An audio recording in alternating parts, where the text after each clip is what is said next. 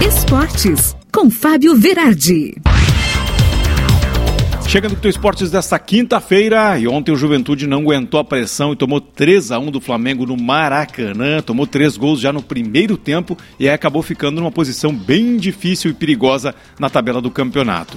E o Grêmio tomou 1 a 0 ontem do Fortaleza no Castelão, flertava com a Série B e agora caminha passos largos para um rebaixamento com 13 derrotas em 24 jogos, uma campanha digna de quem não quer ficar na Série A.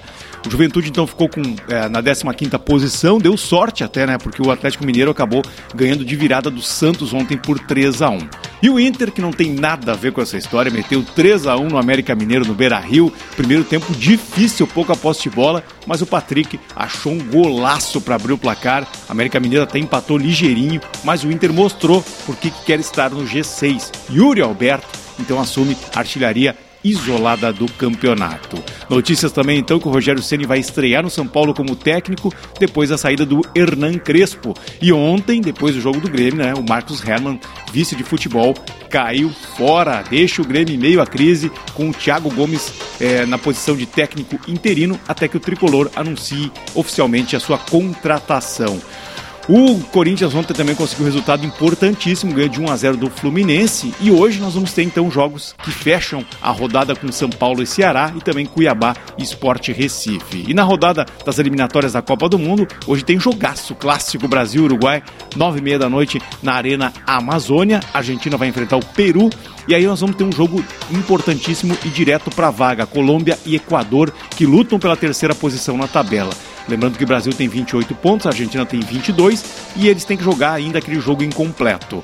Na Série B, crise total. Cruzeiro com atraso de salários que chegam a seis meses. Os jogadores estão tendo que ajudar os funcionários na sede do clube. Tá feia coisa pro gigante Cruzeiro de Minas.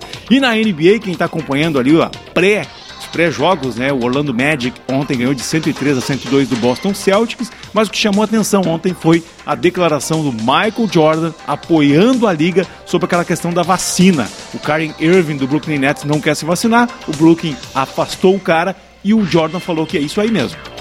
Tá certo, nós temos que vacinar para ter saúde. O Manchester City está flertando com Haaland. O grande assunto da Europa hoje em todos os jornais é esse, né? O time inglês quer trazer o norueguês para jogar no seu ataque.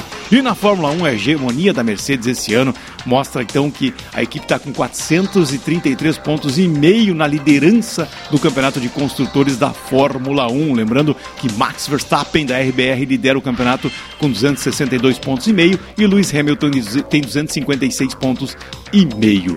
E o jogador Felipe, de 18 anos, da base do Atlético Goianiense, que sofreu duas paradas cardíacas no treino, continua internado em estado grave. Sorte, saúde, que tudo fique melhor e o nosso esporte siga seu curso. Volto amanhã com mais esportes aqui na radiosul.net.